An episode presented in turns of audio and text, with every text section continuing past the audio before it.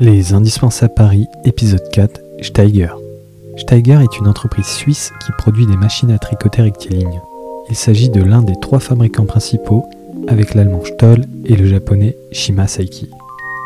Pour ce quatrième épisode, nous n'avons malheureusement pas pu nous déplacer pour cause de confinement. Nous avons néanmoins pu réaliser une interview à distance avec monsieur Pierre-Yves Bonvin, l'actuel PDG de l'entreprise. C'est parti. Est-ce que vous pouvez vous présenter en, quelques mots? Donc, je, suis Pierre-Yves Bonvin et je suis directeur de Steiger depuis 2006 euh, et j'ai une formation d'ingénieur. Oui, justement, euh, quel est votre parcours à la suite de vos études euh, d'ingénieur à l'EPFL, si, je ne me trompe pas? Et oui, donc j'ai fait une formation à l'EPFL en microtechnique et j'ai travaillé en premier lieu pour Nokia c'était pour euh, euh, l'industrie des machines et c'était la construction de, machines pour des câbles de télécommunication. Comment vous êtes venu chez Steiger du coup? Donc, cela fait partie un peu de l'histoire de Steiger. Donc, en, 2006, Steiger a été racheté par Sulzer Textile, une société qui était active dans l'industrie des machines textiles, mais dans les machines de tissage. Et j'ai été engagé par Sulzer Textile pour euh, transformer euh, Steiger et faire ce qu'il est aujourd'hui. D'accord. Donc euh, oui, ça, revient un peu à ma deuxième question, revenir un petit peu du coup sur l'histoire de Steiger depuis le début, depuis sa création en France jusqu'à le, rapprochement avec le groupe chinois Qingjing, si je prononce bien. Xijing. Xijing. Et justement, oui, c'est c'est assez intéressant de voir que ça a été oui, créé en France euh, près de, Rouen, c'est ça alors oui, la société Steiger a été créée par un Suisse, M. Steiger, euh, qui s'est euh, déplacé sur Roanne en 1949 pour redémarrer les machines textiles qui avaient été arrêtées pendant la guerre. Donc il est resté là-bas jusqu'en 1963 parce qu'à cette époque, il commençait à payer beaucoup trop d'impôts en France et il s'est dit je vais revenir en Suisse. Et euh, il s'est installé depuis 1963 en Valais, où euh, le président de l'époque lui avait euh, laissé un, terrain sur lequel il pouvait construire une usine et des conditions favorables au niveau fiscal. Donc, l'âge d'or de Steiger, c'était dans les années 80 jusqu'à la fin des années 90. là, on avait fait les premières machines à tricoter électroniques. Donc, Steiger a été les premiers à faire des machines à tricoter électroniques c'était le remplacement de ces machines à, cartes perforées. Euh, par contre, c'est vrai qu'à la fin des années 90, l'ensemble de la production du textile est parti en Asie et, c'était une période difficile pour Steiger. Et c'est pour ça que Sulzer Textile a racheté cette société euh, avec comme objectif de construire une usine en Chine. Et depuis 2007, euh, nous avons une usine qui produit aussi des machines textiles, des machines à tricoter en Chine. Ok, donc là, l'explication, si on prend un petit peu le parallèle de, par rapport à Dubied, c'est que euh, Steiger, ils ont réussi à prendre comment dire, le, tournant électronique de, manière un peu plus pertinente que, biais. je ne sais pas si c'est tout aussi simple, mais. Non, alors Dubier avait, euh, c'est vrai, choisi euh, d'être euh, le leader technologique en utilisant surtout ses compétences mécaniques. ils n'ont pas vu venir la, vague qui était liée à l'électronique et ils ont essayé de continuer à, à résoudre des problèmes complexes par l'excellence mécanique. Et si je fais un parallèle avec Nokia, Nokia n'avait pas vu arriver euh, le smartphone. Euh, Dubier n'a pas vu arriver l'intérêt de l'électronique et la digitalisation, et c'est ce qui a malheureusement fait péricliter cette entreprise. Steiger, très tôt, a voulu digitaliser euh, ces machines, et aujourd'hui, si nous continuons à être présents en Suisse et continuons à produire des machines à tricoter rectilignes en Suisse, c'est parce qu'on a mis beaucoup de digital dans nos machines. Ok. Et du coup, aujourd'hui, on peut, il y a combien, enfin, pour situer un petit peu et pour mieux comprendre l'entreprise, il y a combien de personnes euh, dans l'entreprise et quels sont à peu près les profils euh, de, personnes? Alors, dans l'entreprise, nous avons une centaine de collaborateurs euh, sur les deux sites. C'est-à-dire qu'en Suisse, euh, nous produisons les machines euh, dédiées au marché européen et en Chine, nous produisons les machines pour le reste du monde. Le profil de nos collaborateurs en Chine sont des collaborateurs plutôt orientés production, tandis qu'en Suisse, nous faisons tout la recherche et le développement pour l'ensemble du groupe. Donc, on a beaucoup plus d'ingénieurs, des ingénieurs en mécanique, en électronique, en soft, euh, qui euh, développe non seulement pour le site suisse, mais aussi pour le site euh, en Chine. Et nous développons aussi des projets pour notre actionnaire qui est Xijing. Nous lui permettons d'avoir une certaine avance technologique par rapport aux concurrents en Chine. C'est vrai que depuis, quelques temps, nous avons vraiment vu un, glissement de nos compétences. Nous étions vraiment des, des constructeurs de machines et aujourd'hui, on a quasiment plus d'ingénieurs en soft que d'ingénieurs mécaniques chez nous. C'est le digital qui a pris beaucoup plus de, poids. Et justement, du coup, vous disiez qu'il y avait deux sites, un en Suisse et un en Chine. Les, types de machines, puisque vous avez quand même un site de production en, Suisse, les types de machines qui sortent de la production en, Suisse, est-ce que ce sont les mêmes qui sortent de production en Chine ou pas forcément. Alors, si vous voulez, quand on développe une nouvelle machine, cette machine, euh, elle va être produite en Suisse et en Chine. Le but, c'est de pouvoir la produire en Suisse et en Chine. Mais ensuite, si on regarde le profil de nos clients qui sont en Europe, c'est des clients qui sont très différents. Si la Chine livre surtout des machines dans le domaine de l'habillement, de la mode, en Suisse, euh, notre segment de marché principal, c'est le domaine des machines euh, médicales. Euh, on peut dire qu'on a quasiment plus de la moitié de notre chiffre d'affaires qui se fait sur des machines spéciales, des machines techniques. Donc ensuite, ce que l'on fait, c'est qu'on adapte des machines en fonction des besoins des marchés spécifiques, comme le tricotage technique ou le tricotage médical. Oui, du coup, vous pouvez peut-être rappeler un petit peu en termes de marché, la mode, ça représente combien dans votre chiffre d'affaires, combien de parts d'activité?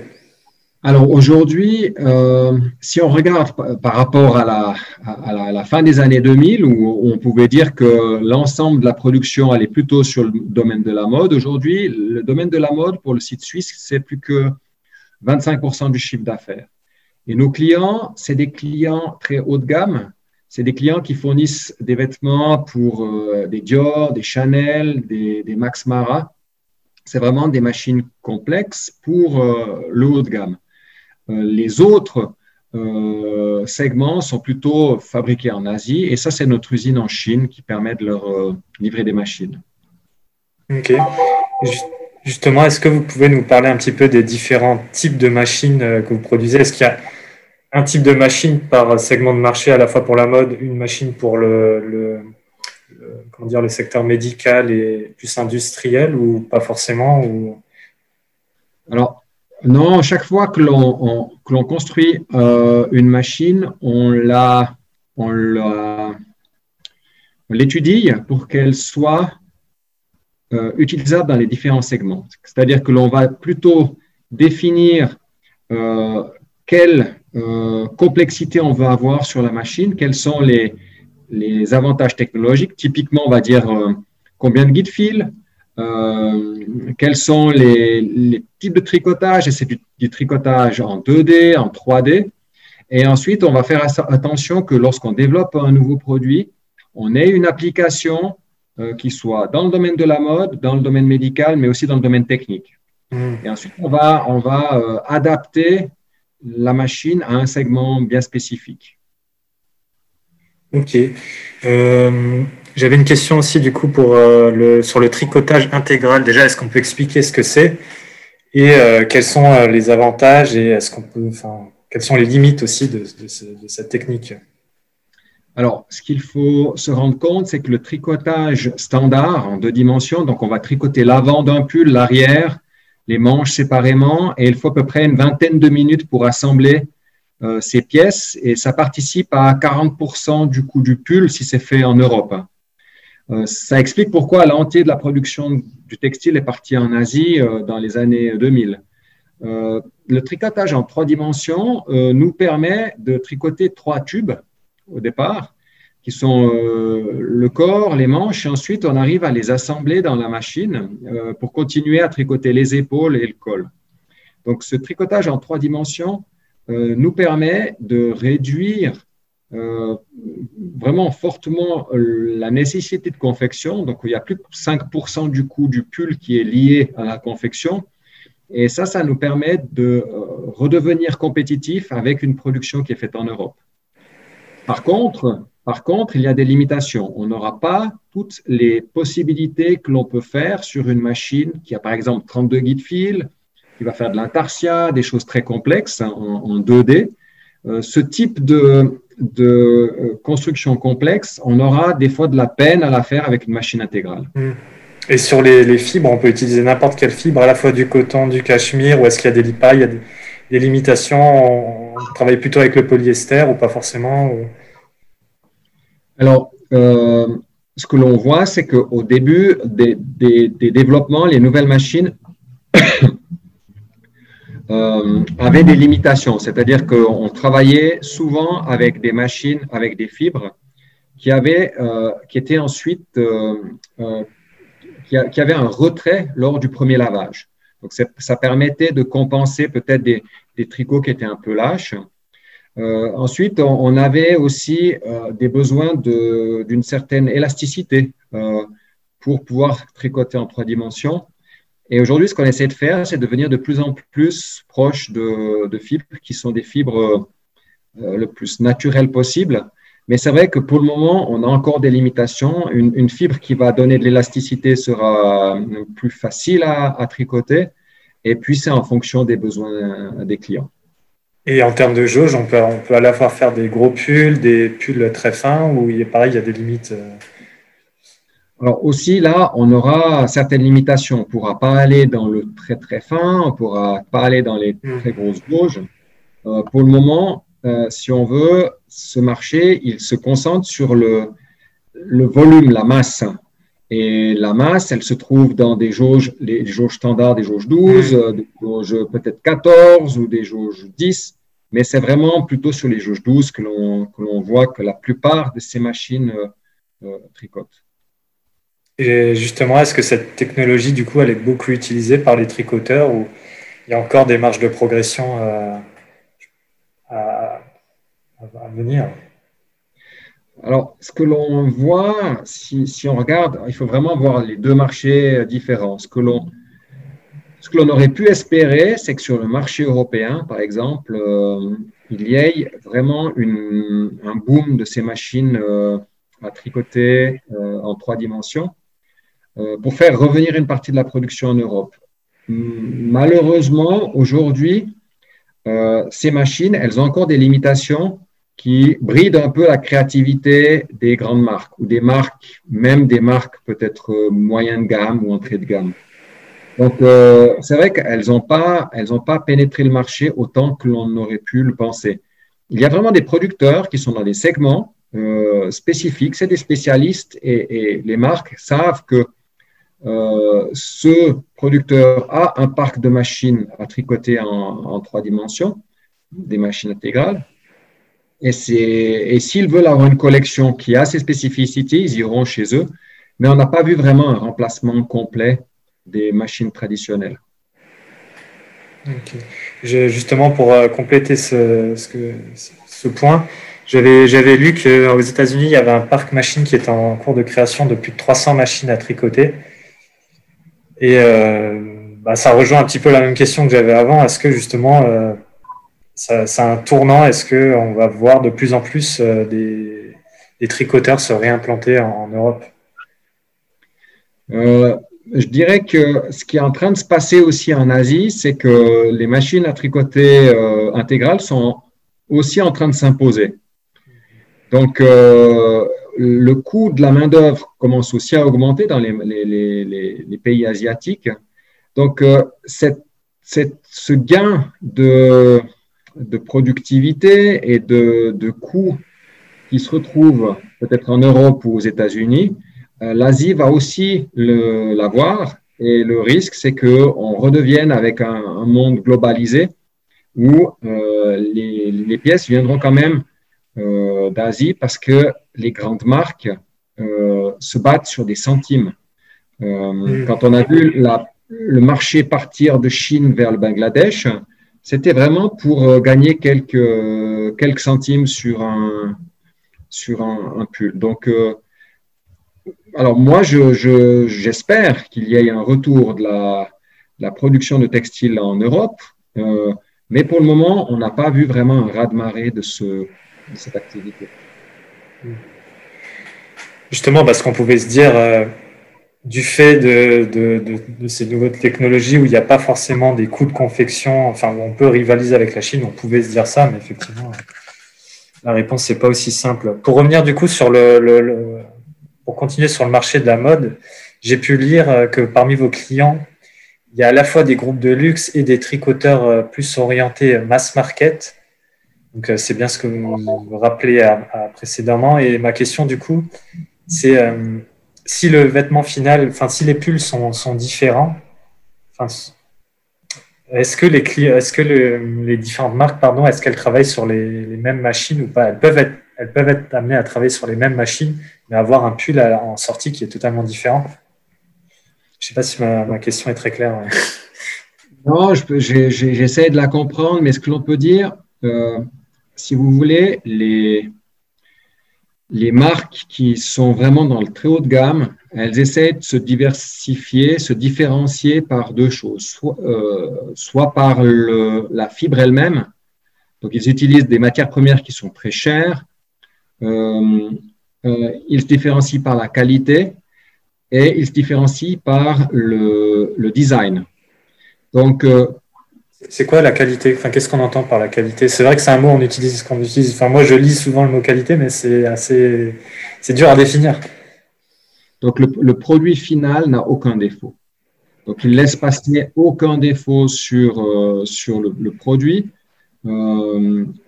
certaines marques qui, ont, qui sont plutôt dans le domaine de la masse vont accepter que peut-être euh, les dimensions soient un peu plus grandes, un peu plus petites, tandis que dans le domaine vraiment du, haut de gamme, euh, la qualité passe avant tout.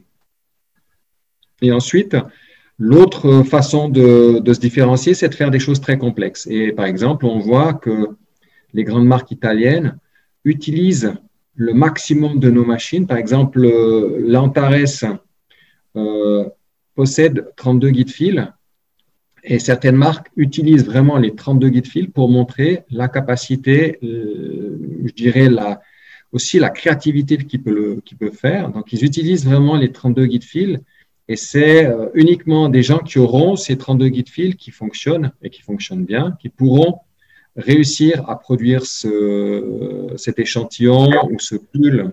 Et ça, c'est vraiment quelque chose qui différencie surtout les couturiers euh, italiens. Voilà. C'est-à-dire qu'en sortie, avec ces 32 guides fils, on aura une maille potentiellement qui sera plus texturée, plus de couleurs, plus de. C'est quoi l'intérêt finalement le...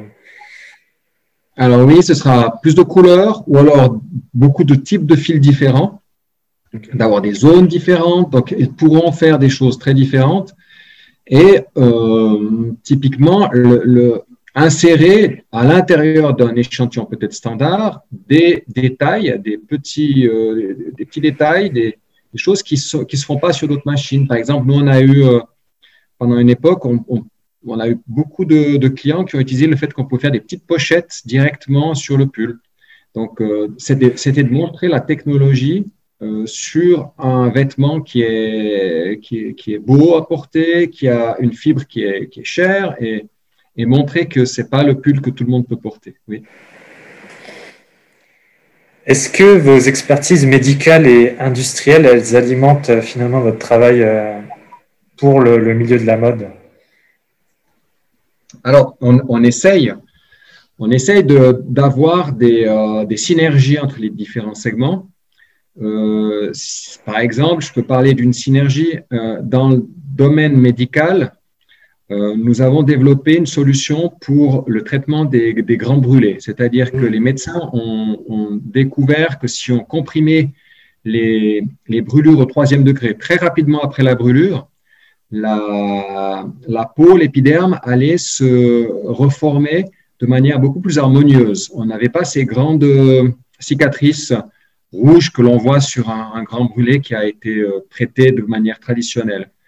Et donc, on a, ce qu'on a fait, c'est qu'on avait euh, développé une solution euh, où le médecin pouvait ouvrir une, application Steiger chez lui, insérer les dimensions, par exemple, d'un membre qui a été brûlé, un bras, et, recevoir sur notre machine de manière complètement automatisée ces dimensions et pouvoir tricoter ce produit et en 48 heures le retourner. Et les médecins nous ont dit, vous savez, 60% des euh, grands brûlés euh, sont des enfants. C'est difficile de prendre des dimensions sur un enfant qui hurle. Euh, trouvez-nous une solution. Donc, on a réussi à, développer une solution où on scanne le, membre de l'enfant et ça nous permet de prendre les données qui sont vraiment les plus précises possibles et on, évite d'avoir des problèmes de, de retouche par la suite. Donc, on a réfléchi au fait de pouvoir utiliser, par exemple, ces technologies dans le domaine de la mode, où on peut aujourd'hui proposer de scanner des gens pour, euh, pour faire des, des, pulls qui sont des pulls sur mesure. Ok, donc vous avez développé toute la partie logicielle pour le, tout ce qui est scanner. Euh. Voilà. On a vraiment maintenant une solution qui est complètement intégrée où, on, où à partir d'un scannage, on peut extraire les dimensions qui sont intéressantes et produire euh, un pull qui corresponde aux besoins de la, personne. Oui, c'est intéressant, ça peut, typiquement s'appliquer dans l'univers de la mode. Euh, pour finir, j'avais quelques, quelques questions sur la, concurrence. Comment euh, Steiger il se positionne par rapport à, à et Shimasaki sur les machines à tricoter rectilignes? Alors, je dirais que euh, les deux ont des, des, positionnements qui sont assez différents. Euh, déjà, au niveau des volumes, euh, la, taille des entreprises est, très différente. Donc, chez Maseki est vraiment, en, termes de, chiffre d'affaires, c'est le, leader du marché.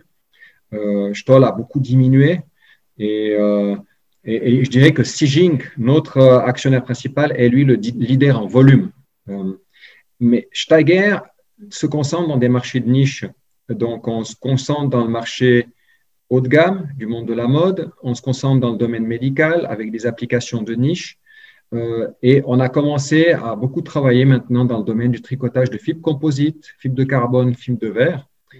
La différence par rapport aux autres, peut-être, c'est qu'on est très à l'écoute du client et du moment que on construit des machines ici en Suisse, on va adapter la machine à la demande du client.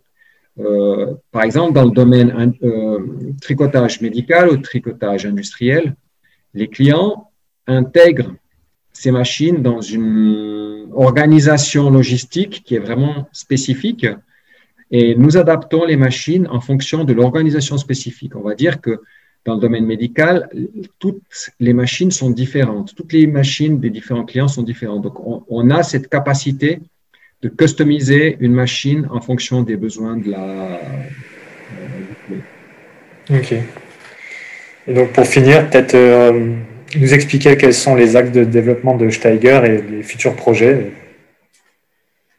Donc les, axes de développement, comme je vous l'ai dit, on, a démarré euh, depuis 2015 un nouveau segment. Donc on a participé à un projet européen euh, on a été invité par l'Université de Dresden à participer à un projet européen qui avait pour but de, développer des solutions de tricotage de fibres composites pour l'industrie euh, automobile, l'industrie des transports.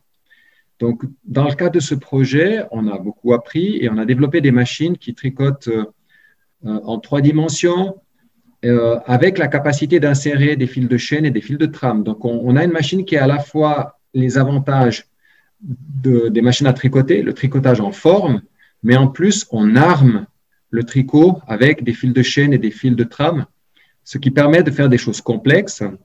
Euh, et ensuite, ces préformes sont euh, mises dans un moule enduit de résine et puis euh, elles sont solidifiées. Donc, On a maintenant investi dans ce, dans ce segment. On a développé une nouvelle machine qui est, qui est maintenant sur le marché. On l'a présentée à la dernière ITMA. Et pour nous, le but, c'est de, de, développer ce segment de marché, d'aller voir quelles sont les, les, applications industrielles, par exemple dans le domaine aéronautique. Mm. Là, on participe à la construction d'un avion qui s'appelle euh, Solar Stratos. C'est un avion solaire qui doit monter jusqu'à 30 000 mètres d'altitude. Le but de cet avion est d'être le plus léger possible. Et, et, là, on tricote les parties les plus euh, euh, complexes, c'est-à-dire le nez de l'avion, les, les couvertures des roues. Euh, la technologie du tricot euh, composite n'est pas compétitive si on regarde ce qui se fait sur les ailes ou sur le fuselage, parce que c'est des grandes surfaces très euh, planes. Donc nous, on devient, on devient concurrentiel sur des choses qui sont courbes, des choses complexes, et c'est ce domaine-là qu'on essaie de développer encore plus.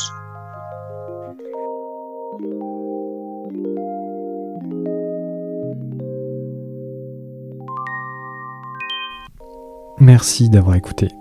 On vous dit à bientôt pour un prochain épisode et en attendant, direction lesindispensablesparis.com pour réécouter nos épisodes précédents.